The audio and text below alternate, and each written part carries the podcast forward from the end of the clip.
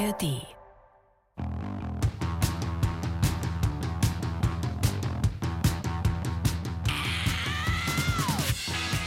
Es ist das Jahr 2004. Im Musikfernsehen läuft ein Video der schwedischen Indie-Band The Hives. Auffällig, alle tragen schmale Anzüge und sehen verdammt cool darin aus. A centrally placed one button jacket made out of uh, the cheapest polyester money can buy.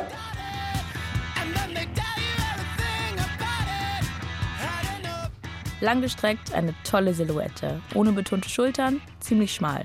Dieser Anzug hat den Charme einer schicken Revolte, unterfüttert mit dem leisen Abgesang auf alte Männerbilder und einer Note Androgenität.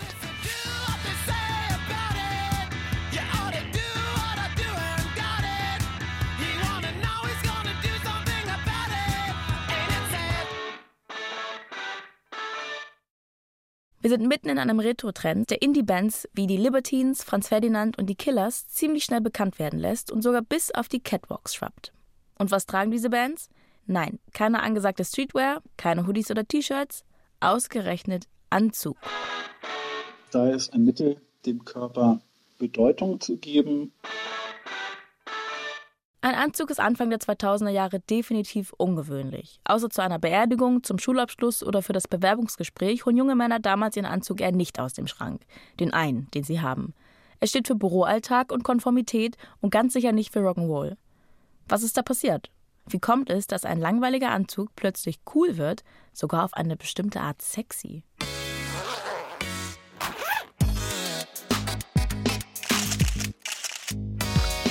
Iconic. Styles und ihre Geschichte. Der Mode-Podcast mit Aminata Belli. Hi, diesmal also eine Folge über die Geschichte des Anzugs. Heute besteht der Anzug aus Jacke, Hose, manchmal noch eine passende Weste dazu. Soweit, so wenig aufregend. Aber der Anzug ist nicht irgendein Kleidungsstück wie das Feinrippunterhemd oder Gummistiefel, sondern das Kleidungsstück, mit dem Männer über Jahrhunderte als korrekt angezogen galten. Der Anzug ist die Uniform des Bürgers. Das war sein Branding, damit wurde er verkauft. Er stand und steht für erwachsene Männlichkeit, Erfolg, Aufstieg, Kultiviertheit. Dieses Kleidungsstück war ein echter Longseller, international erfolgreich, nicht nur in Europa und den USA, sondern überall auf der Welt getragen, in München, New York und Tokio. Bizarr dabei, während Frauenmode immer schon den Wechsel betont, ist es bei Männern anders. Seit Jahrzehnten in den Herrenabteilungen brav an Kleiderständern aufgereiht, um damit Armeen von Angestellten und auch deren Chefs zu bemustern meist in Blau, Grau oder Schwarz. Aber, kleiner Spoiler, der Anzug war nicht immer dunkel und einheitlich. Man muss dazu sagen, dass es eigentlich vom 16. bis zum 18. Jahrhundert keine schwarze Bekleidung für Männer gab. Sondern alle möglichen Farben von beige bis lila, sagt Anja Meyerrose, Autorin des Buches Herren im Anzug. Und er sollte seine Träger auch nicht zu einer grauen, einheitlichen Masse machen. Ganz im Gegenteil. Es geht bei der Geschichte dieses Kleidungsstücks um Machtkämpfe um Männlichkeitsbilder, die super erfolgreich waren, aber auch ziemlich verklemmt. Denn so verrückt es klingt. Es gab Rebellen im Nadelstreifen, Unruhestifter im Frack, Provokateure im Dreiteiler. Und ohne die zu kennen, ist eigentlich nicht zu verstehen, wie es zum Hype um die Skinny-Anzüge in den Nullerjahren kommen konnte. Und dafür müssen wir ein paar Jahrhunderte zurück in die Geschichte. Heute kann jede Person anziehen, was ihr gefällt. Diese Freiheit ist aber relativ neu. Denn über Jahrhunderte zeigte, was du anhast, ob du nach unten oder nach oben gehörst. Im Mittelalter soll Kleidung für alle direkt sichtbar machen, welchen gesellschaftlichen Rang jemand hat. Und dafür gibt es genaue Kleiderordnung. Im Jahr 808 erlässt Karl der Große das sogenannte Aufwandgesetz, das genau festlegt, welcher Stand welche Summe für seine Klamotten ausgeben darf. Das heißt, egal wie viel Geld jemand tatsächlich besitzt, er darf nur so viel ausgeben, wie seinem gesellschaftlichen Status zugewiesen wird. Manche Kleidervorschriften sind bizarr genau definiert, etwa 1530 in einer Reichsverordnung bei Pelzen. Ratsherren dürfen Eichhörnchenfell tragen, Bauern nur das von Ziegen oder Schafen. Keine Ahnung, wie das kontrolliert worden ist, ob da einer mit Hellebade am Stadttor stand, mit seinen Fingern über den Pelz gestrichen ist, um die Weichheit zu prüfen und dann so türstehermäßig sagte: Damit kommst du rein. Damit nicht. Aber egal. Ob es dem Kaiser, der Obrigkeit oder der Polizei gefällt, Leute haben immer schon ihre Outfits dazu genutzt, zu zeigen, wer sie sind, sagt der Historiker Philipp Doristal. Style, Style, Style, Style ist immer politisch, Denn Style ist ein Mittel, dem Körper Bedeutung zu geben. Das heißt, beispielsweise schön auszusehen, selbstbewusst zu erscheinen oder auch unauffällig. Wir beziehen uns immer schon, ob gewollt oder nicht, auf gesellschaftliche Normen.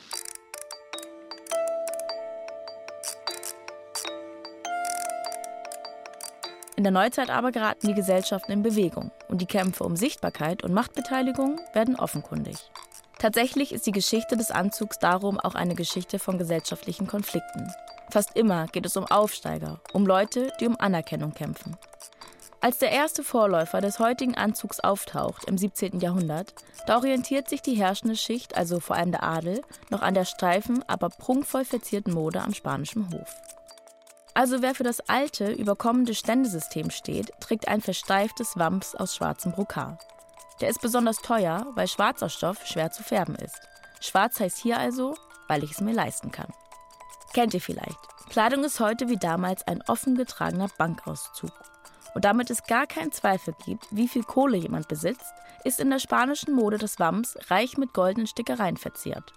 Um die edle Abstammung zu betonen, gibt es manchmal auch Verweise auf Ritterrüstungen, sagt die Soziologin Anja Meyerrose. Es ist eine sehr äh, raumgreifende Mode und man hat auch Materialien verwendet, die diese Steifheit der Bekleidung wiedergegeben haben, zum Beispiel dann Brokat oder metallene Harnische. Das sind vorne die Brustpanzer, die man als Krieger hatte, als Soldat, die dann aber in der Männerkleidung verwendet worden sind.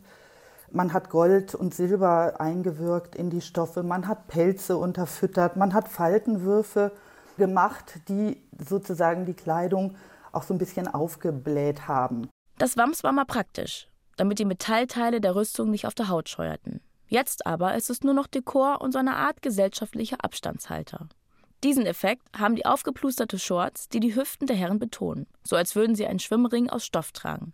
Die runden, ausladenden Ausbuchtungen verschaffen den adligen Trägern Platz. Da sieht man weite Röcke, da sieht man auch sowas, was man heute Pumphosen nennen könnte. Damals erledigt der Stoff, was heute Manspreading heißt. Mit seinem Outfit beansprucht der Adel buchstäblich eine herausragende Stellung. Das ist Bekleidung, die eigentlich sehr steif und sehr raumausfüllend ist. Also man versuchte auch über die Bekleidung die Macht, die man hatte, die Anerkennung, die man genoss, darzustellen und sich möglichst gewichtig und mächtig in der Bekleidung zu geben. Wenn wir von Mode sprechen, in der Zeit des Barocks, dann geht es nicht um die Kleidung von Bauern und Bediensteten, sondern um die der höheren Gesellschaft, also um den Adel. Der darf alles tragen. Vorschriften gibt es nur für die niedrigen Stände. Freiheit ist sehr ungleichmäßig verteilt. Dann kommt Ende des 17. Jahrhunderts in England eine Kleidung, die sehr also auch für Zeitgenossen, die das dann beschreiben, die sehr schlicht ist, die sehr glatt ist, die sehr einfach wirkt und die plötzlich immer mehr Männer auch anfangen zu tragen. Das, wovon Anja Meyerrose spricht, ist der Vorläufer des Anzugs. Schmal geschnitten aus drei Teilen. Eine fast mantellange Jacke, Kniebundhose und Weste. Sieht für uns tatsächlich schlicht aus, zumindest konventionell. Aber Achtung, der Schein trügt. Mit diesem Outfit rebellieren wohlhabende Kaufleute und Bürger gegen die strengen Dresscodes des Adels. Dieser Dreitaler ist oft auf historischen Gemälden zu finden. In der Kostümsammlung des New Yorker Metropolitan Museum gibt es aber sogar noch einen der wenigen erhaltenen Protoanzüge zu sehen. Und wie sieht der Anzug eines Rebellen im feinen Zwirn aus? Er ist in einem einheitlichen beigen Rautenmuster gehalten. Die Knöpfe sind mit Stoff überzogen, die Hose hört unter den Knien auf, darunter weiße Strümpfe. Solch ein dreiteiliger Anzug soll radikal gewesen sein? Ja, in seiner Zeit schon, weil er sich abgrenzt mit seiner radikalen Schlichtheit. Die Träger brechen damals mit der bestehenden Mode. Und das hat einen guten Grund. Sie sind, was damals Emporkömmlinge heißt.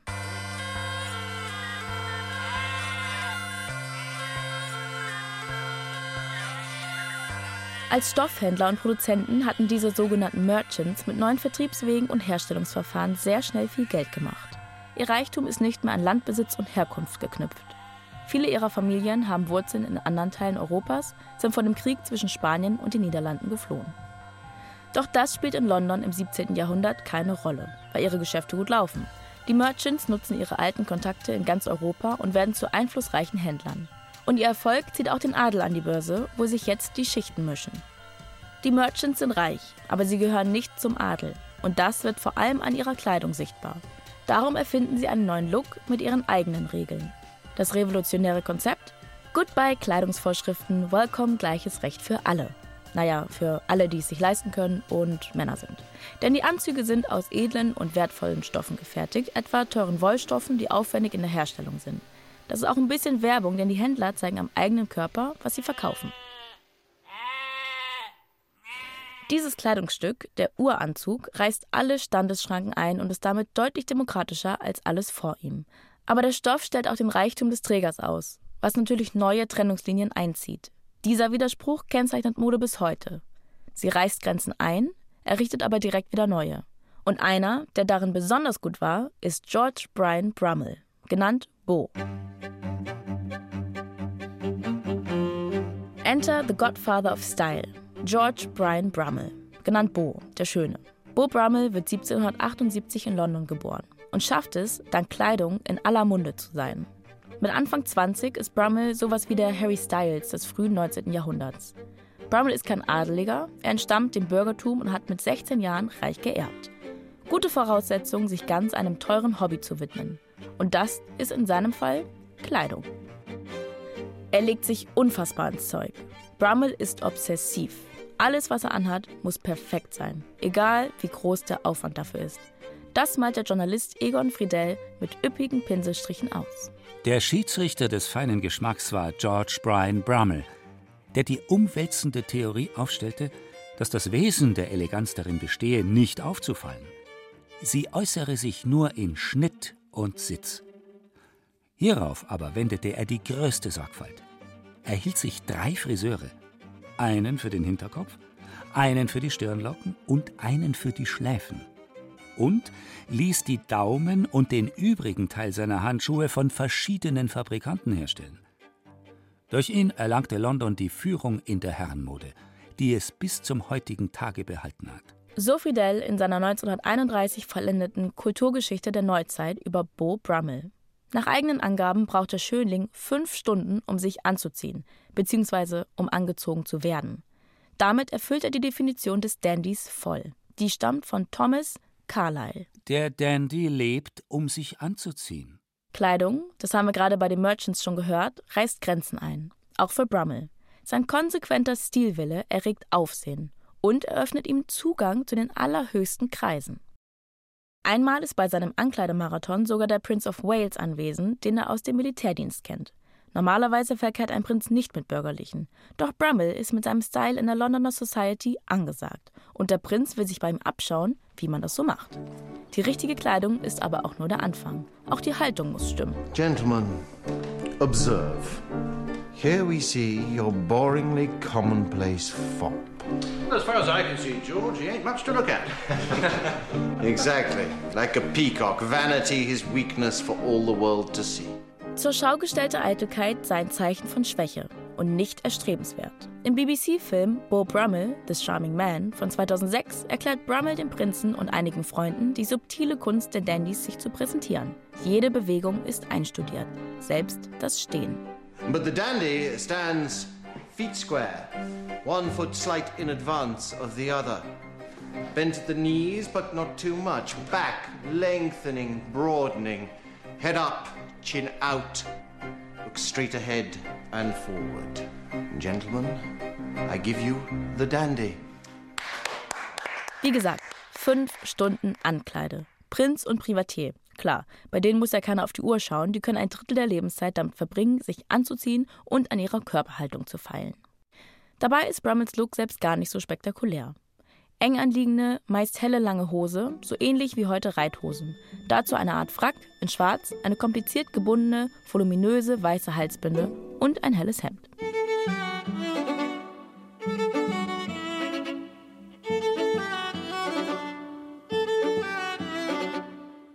Ähnliches Outfit trägt auch Anthony Bridgerton in der historischen Netflix-Romanze Bridgerton. Das heißt, nicht nur die Frauen in der Serie sind besessen von Mode. Auch Anthony orientiert sich an der wichtigsten Stilikone seiner Zeit. Manche behaupten sogar, Brummel habe immer ein und dasselbe Outfit getragen, in minimalen Variationen. Das Understatement dieses Looks war jedenfalls Absicht. Brummel definiert Eleganz für Männer neu, als die Kunst, etwas wegzulassen. Echte Eleganz soll nicht ins Auge stechen. Sein Credo ist der maximale Kontrast zur opulenten, üppigen Mode des französischen Adels. Die ist zu Brummels Zeit nämlich noch sehr angesagt und auch sein Freund, der spätere König George IV., eifert der theatralischen französischen Mode nach. Brummel ist das zuwider. Im BBC-Film Beau Brummel definiert er seinen Style folgendermaßen: The dandy is a portrait of studied carelessness, but without the appearance of study. The dandy style, less is more. No wigs, no powder, we don't use scent. Vorbei die Exzesse des Rokokos, vorbei Puder, Perücke und Parfum. Mit seinem Understatement wird Brummel kurz nach der Französischen Revolution zu einem frühen Influencer. Und dieses weniger ist mehr könnt ihr bis heute in den Kleiderschränken vieler Männer sehen. Dass Männer heute meist nur wenig Auswahl in Sachen Farben und Mustern haben, liegt auch an Bob Brummel. Zumindest muss er immer wieder als Kronzeuge dafür herhalten. In Europa kommt eine neue Vorstellung von Stil und Männlichkeit auf. Mehr auf Understatement als auf den großen Auftritt bedacht. Der große Verzicht heißt das in der Modegeschichte. Und dieser Verzicht ist im Verlauf von 200 Jahren so in die Köpfe eingesickert, dass er wie ein Naturgesetz erscheint. Der unauffällige Mann ist jetzt die Norm. Schwarz, Grau und Blau, statt bunter Muster und leuchtender Farben. Style ist immer politisch, weil Style immer interveniert in einen gesellschaftlichen Kontext. Der Historiker Philipp Doristal hat lange darüber geforscht, welche Bedeutung Mode für Gesellschaften hat und was bestimmte Menschen mit ihrer Kleidung ausdrücken. Immer geht es dabei um Macht und Sichtbarkeit. Und was sagt uns dann Brummels Style? Der Dandyismus hat unser Bild vom Mann geprägt. Die Abgrenzung nach unten ist unauffälliger, aber für den Kenner super ersichtlich. Neben das Geld, das man hat, tritt die Kennerschaft. Aber noch etwas anderes spielt eine Rolle. Mit dem großen Verzicht positioniert sich die Männermode auch als Gegenstück zu verspielten, aufwendigen und extravaganten Damenmode. Am deutlichsten in der Erotik. Weg mit der Betonung des Po's, weg mit der bestickten Peniskapsel fürs Gemächt, die das beste Teil des Mannes hervorhob. Ab jetzt nur noch Sexiness mit Handbremse. Komischerweise fehlt dieser Punkt komplett bei der Feier des ach so dezenten Dandys. Und dafür gibt es Gründe. Die hat schon Friedel benannt. Wenn auch quasi nur nebenbei. Der Mann ist nur dann ein echter Mann, wenn er sich unauffällig kleidet. Hier nochmal die zentrale Passage. Brummel, der die umwälzende Theorie aufstellte, dass das Wesen der Eleganz darin bestehe, nicht aufzufallen. Und diese runtergefahrene Eleganz verkauft Friedel als umwälzende Theorie. Umwälzend daran war, dass ab jetzt Erotik nur noch Frauen zugesprochen wurde. Und das, ihr ahnt es, ist nicht nur ein Lob. Da schwingt auch Verachtung mit.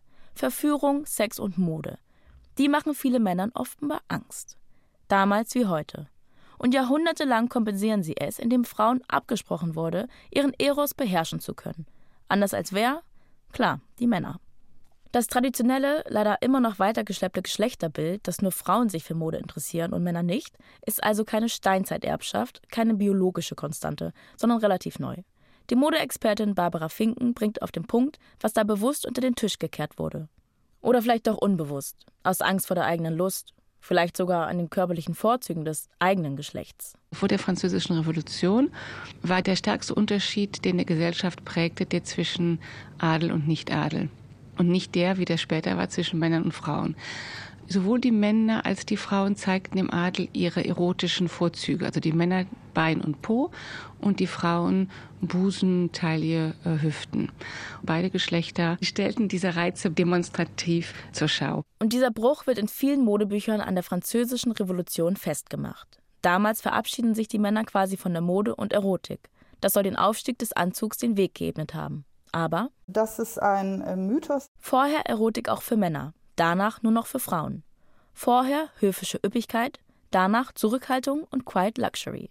Klingt überzeugend, aber Anja Meyerrose widerspricht da vehement. Und das hält sich hartnäckig, wie Mythen eben so sind, dass der Anzug in der Französischen Revolution entstanden ist und sich seit der Zeit überhaupt nicht mehr verändert hat.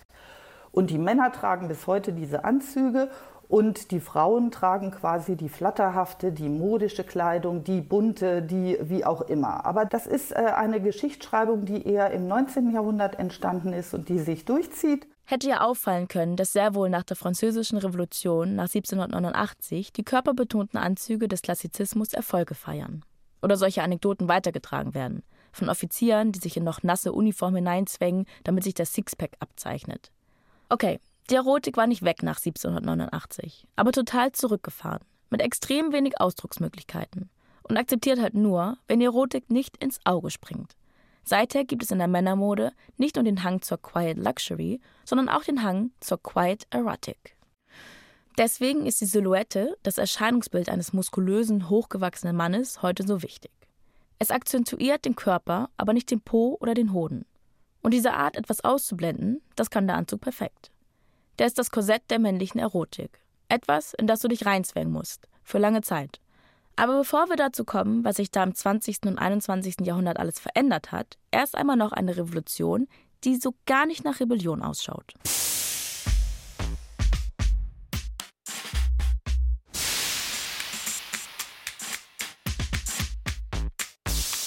1810 sehen wir Mode, die neue Grenzen schafft. Im Kopf.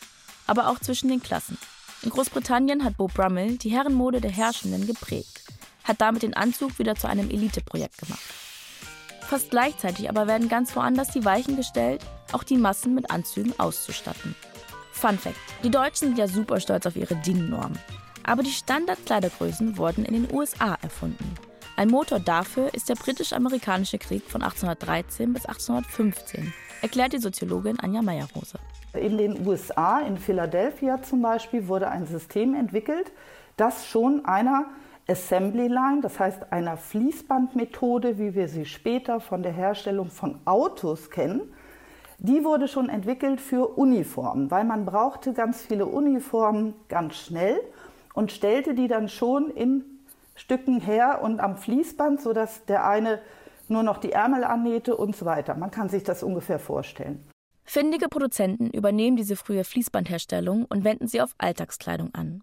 Was in den Fabriken entsteht, demokratisiert die Mode. Der Konfektionsanzug mit einheitlichen vorbestimmten Größen statt individuell angepasst vom Maßschneider. Die neuen Produktionsmethoden entsprechen dem egalitären Anspruch der USA. Ein Anzug passend für alle und schon ziemlich nah an dem, was Männer heute noch als Frack tragen. Aber bei dieser Moderevolution geht es nicht ums Aussehen, nicht um neue Schnitte oder Stoffe. Der Konfektionsanzug, der sich rasend schnell in den USA durchsetzt, ist ein echter Revolutionär, ein radikaler Gleichmacher. Seine Botschaft: alle Menschen sind gleich. Er ist damit ein Herold der noch jungen US-Verfassung. Allerdings heißt das um 1830 in der Realität: alle Männer sind gleich, zumindest die, die weiß sind.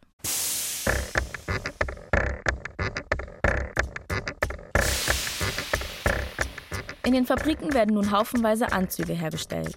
Relativ günstig, dank hoher Stückzahlen und deutlich reduziertem Arbeitsaufwand. Damit zum ersten Mal erschwinglich für große Gruppen der Gesellschaft. Er wird zur Uniform des Mannes. Und jetzt passiert, was wir am Anfang angekündigt haben. Die meisten sind schwarz, so wie heute. Über die Gründe gibt es viele Vermutungen. Schwarz kann für puritanische Schlichtheit stehen, also den großen Verzicht, oder als Tribut an eine alte Mode, also dafür, so wichtig wie der schwarz gekleidete Adel im 16. Jahrhundert in Spanien zu sein. Für den Boom im Laufe der Industrialisierung hat Anja Meyerrose eine ganz einfache, aber schlagende Erklärung. In einer Fußnote habe ich dann mal gefunden, dass die Städte immer dreckiger wurden und die Leute deswegen angefangen haben, schwarze Bekleidung zu tragen. Schwarz ist also nicht gleich schwarz. Im 16. Jahrhundert ist es ein Modestatement, um 1900 nicht mehr. Mit der verbilligten Herstellung wandelt sich die Farbe. Sie wird von einem Ausdruck von Reichtum zu etwas, das schlicht praktisch ist. Und weil in dieser Zeit auch Fotografien erschwinglich werden, sehen wir Leute aus allen Schichten in schwarzen Anzügen. Das prägt unser Bild vom Anzug als Uniform des Bürgers bis heute. Und nur wer ganz genau hinschaut, erkennt einen neuen Trend. Wer sich von der großen Masse abgrenzen will, wer etwas Besseres sein will, der verwendet seine Sorgfalt nun auf etwas anderes. In der Geschichte der Bekleidung wird es immer wichtiger, dass die Kleidung sauber ist. Also saubere Kleidung, Hygiene, das Durchsetzen von Wasserleitungen, von Toiletten und so weiter. Schwarz als Farbe wird immer billiger, also das sozusagen Färben von Schwarz. Und die Männer, die sich das leisten können, tragen jetzt schwarze Anzüge. Die sind auch noch praktisch, weil man den Dreck nicht so sieht. Ruß, Rauch, Smog. Die Industrialisierung hat die Großstädte mit einer schmierigen Dreckschicht überzogen. Da funktioniert Schwarz nicht mehr als Hingucker, sondern das superschwer sauber zu haltende Oberhemd. Unter diesem schwarzen Anzug ist das weiße Hemd. Und dieses weiße Hemd muss weiß sein. Und das wird gewaschen und gebleicht. Und wer kein weißes Hemd hat, sondern einen schmutzigen Kragen, der hat auch einen schmutzigen Charakter. Das nenne ich mal Schwarz-Weiß-Denken und ein Fall von krassen Klassismus, dass nur wer Geld hat, auch Moral hat.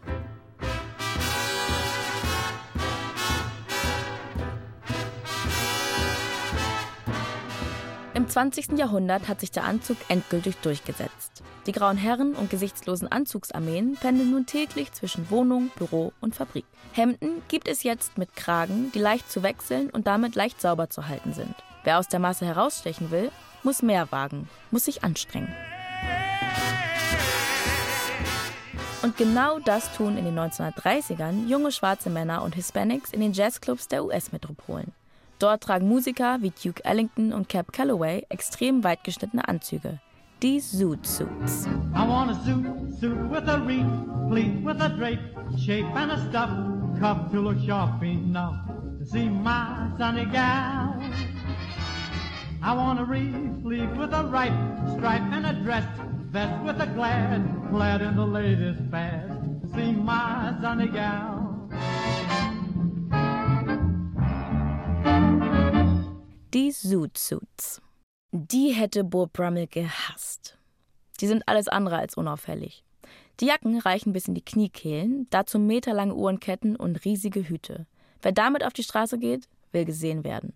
Es gibt die Legende, dass der erste Zoot-Suit für einen schmächtigen Boxer geschneidert wurde, damit er größer erscheint.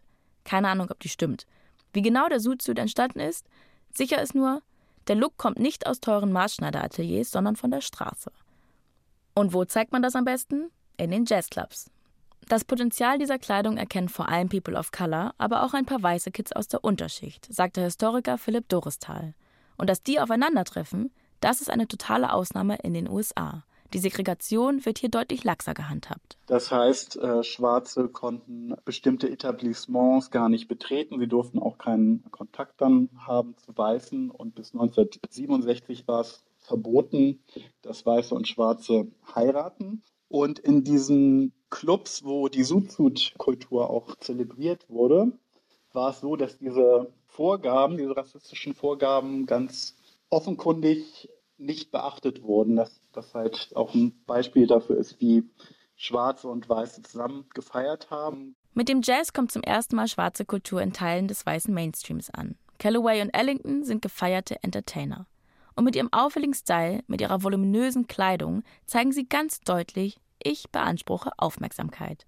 Ganz ähnlich wie der Adel im 17. Jahrhundert mit seinen ausladenden Pumphosen. Sie zeigen, dass Schwarzsein was zu tun hat mit Schönsein, mit respektabel sein, aber auch ja, auffällig sein und stolz sein. Der Suit-Suit ist eine Form optischen Widerstands. Eine Rebellion gegen die Regeln der weißen Mehrheitsgesellschaft, die die Suit-Suiter ausgrenzt. Mit großen Mustern und bunten Farben heben sich die Träger der Suits von ihrer Umgebung ab. Ihre breiten Schultern und großen Revers strahlen Selbstbewusstsein aus. Ja, und betonen auch ihre Männlichkeit. Das wird gleich nochmal wichtig. Die Hosen haben einen hohen Bund, der mindestens bis zur Taille reicht und die breiten Schultern betont. Die Hosenbeine sind ausgestellt, eher an türkischen Pumphosen orientiert. Dazu tragen einige Suitshüter riesige, gestärkte, fast propellerhafte Fliegen. Der Style wird schnell von den Kindern japanischer und mexikanischer Einwanderer übernommen. Auf dem Höhepunkt seiner Popularität im Jahr 1943 hat der Suit im Musikfilm Der Tänzer auf den Stufen einen prominenten Auftritt. Darin geht es um einen Kriegsheimkehrer, der nach dem Ersten Weltkrieg versucht, sich im Showbiz zu etablieren.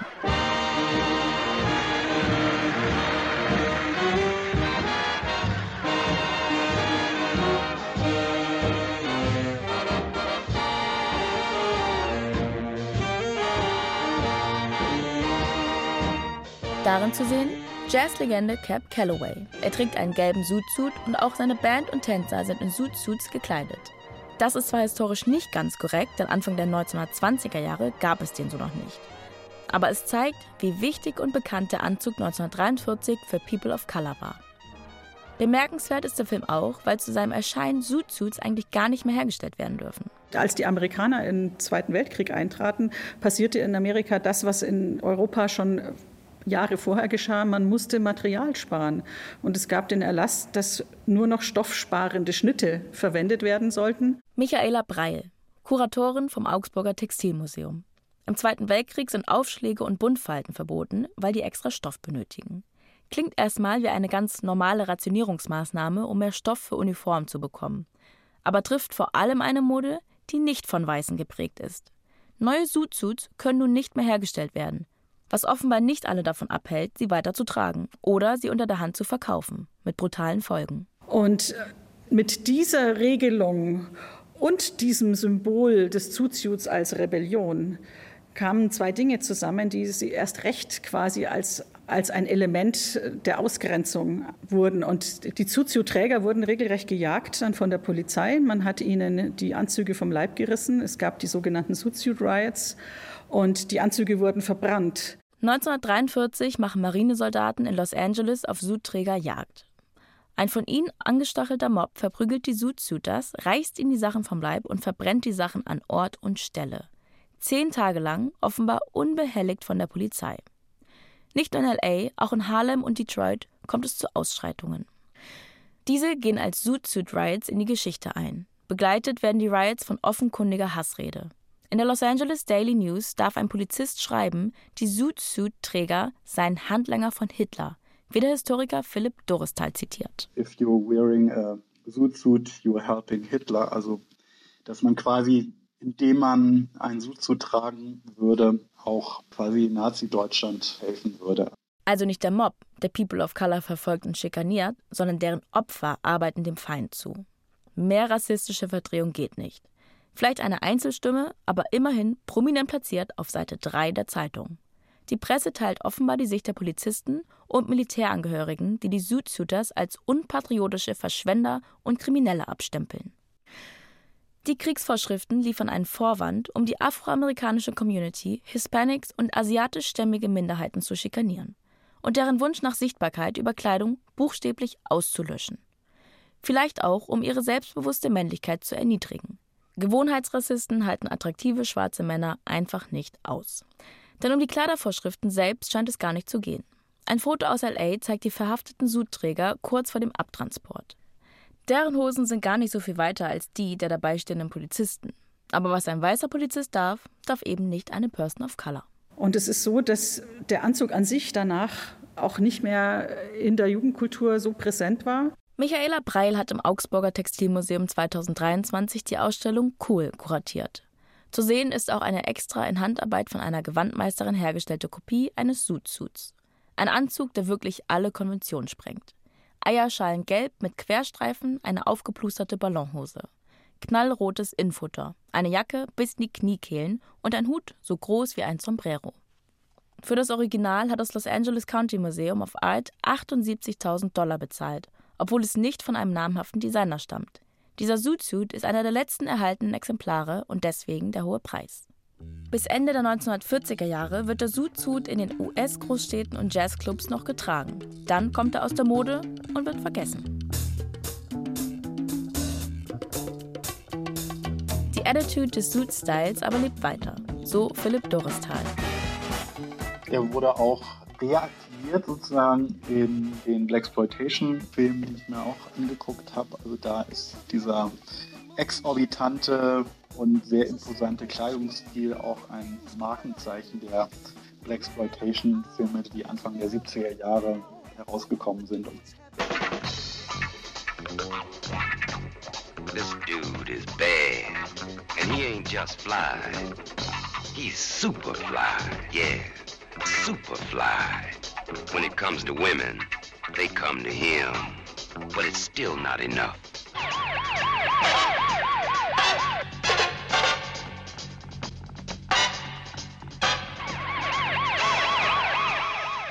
Die Blaxploitation-Filme haben Modegeschichte geschrieben. Der Style der Hauptfiguren ist krass. Viel Schmuck, Pelz und Haut.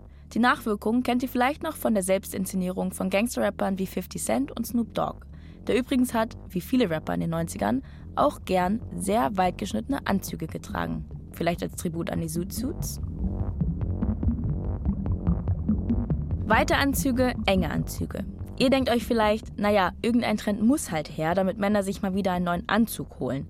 Heute stimmt das vielleicht, weil seit einigen Jahren gibt es mehrere Styles gleichzeitig, aber das stimmt nicht für die Vergangenheit. Deswegen ist es wirklich eine Revolution, dass in den 1980er Jahren auch in der High Fashion ein Anzugstyle aufkommt, der großzügiger geschnitten ist und dem Träger mehr Bewegungsfreiheit gibt. Wir haben den Mann aus dem Korsett befreit. Das sagt der englische Designer Paul Smith über sich und, wie er es mit britischem Understatement anerkennt, den deutlich berühmteren Giorgio Armani. Aus dem Korsett befreit ist dafür keine Übertreibung. Mit den Hoodies und Trainingsanzügen wird die Männermode legerer. Aber der Anzug wehrt sich jahrzehntelang genau dagegen. Er ist das, was der Literaturwissenschaftler Klaus Teweleit einmal einen Körperpanzer genannt hat. Und gegen diese Ängste im Innern, wie auch alles, was von außen kommt, ist bedrohlich, entwickelt dieser Körper das, was ich mit Wilhelm Reich den Körperpanzer genannt habe. Etwas, das dich in eine bestimmte Rolle zwängt. Tatsächlich hatten Anzugjacken jede Menge Verstärkung, also ein Innenfutter aus Rosshaar und Schulterpolster. Die sollen die Form versteifen, damit sie dem maskulinen Ideal des Trapezes näher kommt. Breite Schultern, schmale Hüften. Steifheit als Ziel. Das macht Männermode so langweilig. Smith und Armani verzichten darauf, sie machen den Anzug fließend. Das sagt der italienische Designer in einem Kurzporträt von Martin Scorsese. Die kleine, große Entdeckung war es vielleicht, sie ganz natürlich über den Körper fallen zu lassen. Sie, das ist sein Meisterstück, sein Meilenstein. Die Giacca destrutturata, das unstrukturierte Jackett. Ähnlich wie die Sportsackos aus den 50er Jahren, die an den US-Universitäten getragen wurden. Zum Einfluss von den Uni-Styles empfehle ich euch die Folge über Hoodies und Trainingsanzüge. Ihr findet sie beide im Iconic Feed in der ARD Audiothek. Beide, sowohl Armani wie Smith, sind keine Aufrührer. Sie wollen den Anzug nicht zerstören, sie wollen ihn wiederbeleben. Und tun es. Bis auf ein kleines, unbeugsames Dorf von stockkonservativen Maßschneidern, die immer noch Zweireiher mit Infutter herstellen, sind alle Anzüge von heute Nachkommen der Giacca Distrutturata. Die Männermode wird also weicher. Für die Träger gilt das nicht unbedingt. Beworben wird der neue, fließende Anzug an Adoniskörpern. Durchtrainierte Athleten mit breiten Schultern und markantem, irgendwie als willensstark verstandenem Kinn. Echte Kerle also.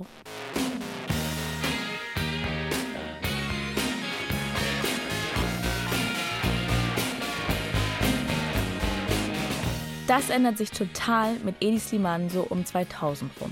Und jetzt kommen auch die schmalen, hippen Anzüge der Rockbands wieder ins Spiel. Und etwas, was Karl Lagerfeld als echte Revolution in der Männermode bezeichnet hat. Vor allen Dingen, er hat im Grunde das gemacht, was Armani vor 20 Jahren oder 25 Jahren gemacht hat. Und das hat er jetzt neu gemacht. Das heißt, eine andere Silhouette. Sliman ist ein junger Designer, der erst die Männerlinie von Yves Saint Laurent und dann die von Dior übernimmt. Die dümpeln zu diesem Zeitpunkt vor sich hin, im Schatten der viel interessanteren und abwechslungsreicheren Damencouture. Obwohl seine Anzüge gar nicht so anders aussehen, ist Sliman mit seinen Designs schnell erfolgreich. Sein Style ist eher konservativ, mit einem Riesenunterschied. Slimanes Anzüge sind knalleng und dafür feiert ihn ein modebegeisterter Popstar, David Bowie. For the past five years, Eddie Sliman has been staging a quiet revolution in fashion. Es ist kein Anzug, um zur Arbeit zu gehen, sondern einer, um die Nacht durchzufeiern. Ein Anzug wie der Suit Suit für die Jugend, die nicht erwachsen werden will. Und das zeigt sich auch in der jungenhaften Silhouette, in der ein ausgewachsener Männerkörper keinen Platz findet.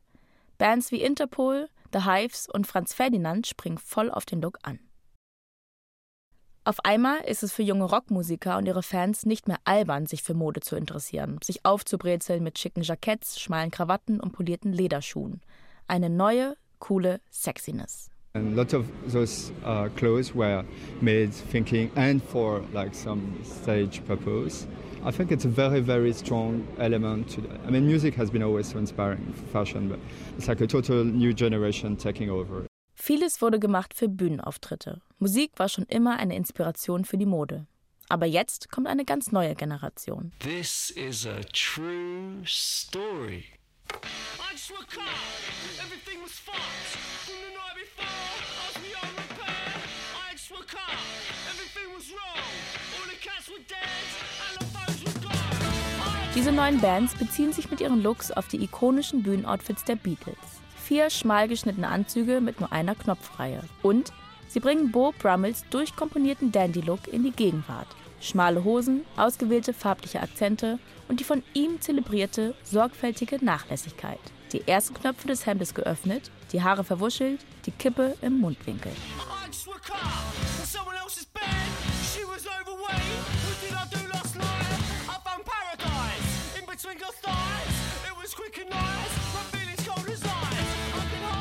Vielleicht beruht Slimanes Erfolg eben genau darauf, dass er das klassische Männerbild gar nicht bricht, sondern nur modernisiert.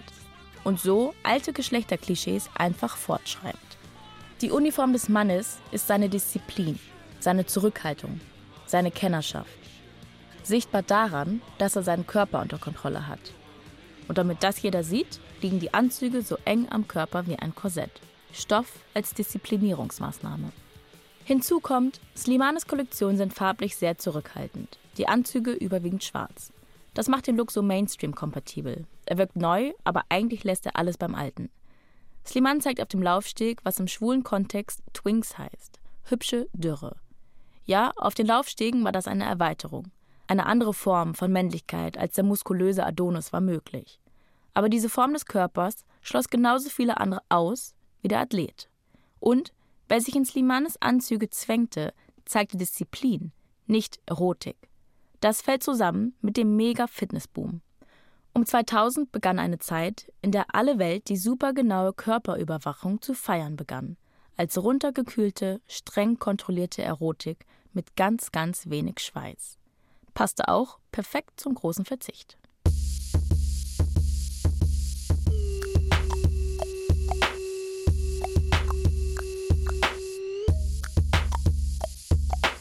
Irgendwie frustrierend. Sieht so aus, als wäre der Anzug unveränderbar, als wäre sein Nimbus unzerstörbar. Trotz der vielen Rebellionen gegen ihn, am Ende triumphiert er doch. Oder ist es vielleicht genau umgekehrt? Ohne die Rebellen, ohne die, die den Anzug gegen den Strich gebürstet haben, gäbe es ihn heute gar nicht mehr. Aktuell ist wieder so eine Rebellion im Gange. 2023 zeigt Pharrell Williams auf der Pont Neuf aus dem 17. Jahrhundert quasi mitten im hochherrschaftlichen Paris seine erste Herrenkollektion für Louis Vuitton. Und macht alles anders. Er lässt Männermode von Frauen präsentieren, von Leuten mit grauen Haaren und generell einem super diversen Cast. Und die Anzüge sind eben nicht schwarz, sondern voller Muster.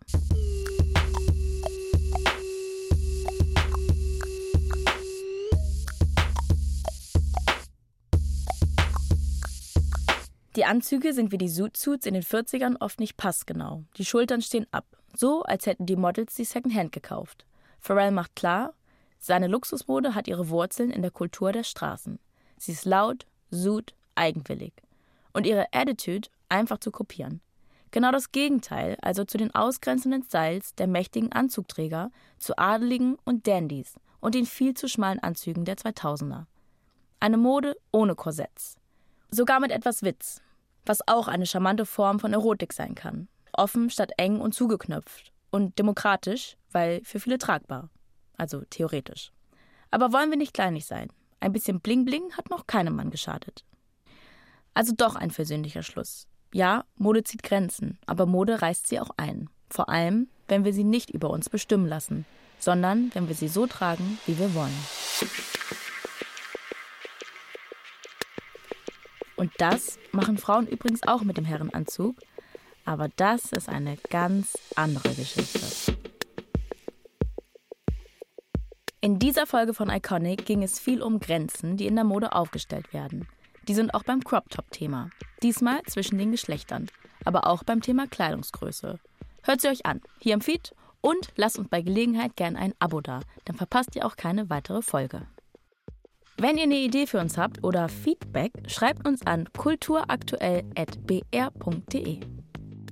Das war Iconic mit mir, Aminata Belli. Wir danken Anja Meyerrose, Barbara Finken, Michaela Breil und Philipp Doristal für das Gespräch mit uns. Weitere Infos zu unseren Gästen und Lesetipps findet ihr in den Show Notes. Iconic ist eine Produktion vom Bayerischen Rundfunk und ARD Kultur. Autor dieser Folge ist Martin Zein. Redaktion BR Vanessa Schneider. Redaktion ARD Kultur Rebecca Leiter und Christian Costa-Zahn. Sounddesign Dagmar Petrus. Äh, so, Moment, hier kommt jetzt noch eine Sprache, eine Sprache aus einem anderen Podcast. Ich weiß gar nicht, ist es dann vielleicht ein Podcast, ein Mini-Podcast im Podcast? Denkt mal drüber nach. Hier ist jedenfalls Christine vom Kulturpodcast Lakonisch Elegant. Wir erscheinen seit einiger Zeit immer am Donnerstag und versorgen euch mit den wichtigen Informationen, Gesprächen, Thesen und Gedanken aus dem großen Bereich der Kultur. Wir sind sehr viel in der Popkultur unterwegs, auch in dem Internet, in Social Media. Wir schauen uns gesellschaftliche Debatten an und machen aber hin und wieder auch Ausflüge in die sogenannte Hochkultur. Gerade in einer der letzten Ausgaben haben wir darüber gesprochen, warum denn so wenige Komponistinnen auf dem Programm klassischer Konzerte stehen. Wir haben über KI gesprochen. Wir schauen uns insgesamt Filme und Serien genauer an. Über die Krise der DrehbuchautorInnen in Hollywood haben wir gesprochen und laden tolle Gäste ein, mit denen wir das Ganze analysieren. Für euch natürlich, damit ihr hinterher mit einem Erkenntnisgewinn rausgeht und besser wisst, was eigentlich alles mit allem zu tun hat. Wir würden uns wahnsinnig freuen, wenn ihr Lust hättet, mal bei uns vorbeizuhören. Lakonisch Elegant, der Kulturpodcast von Deutschland vor Kultur, überall da, wo es Podcasts gibt und natürlich in der DLF Audiothek App. Bis bald. Wir freuen uns schon.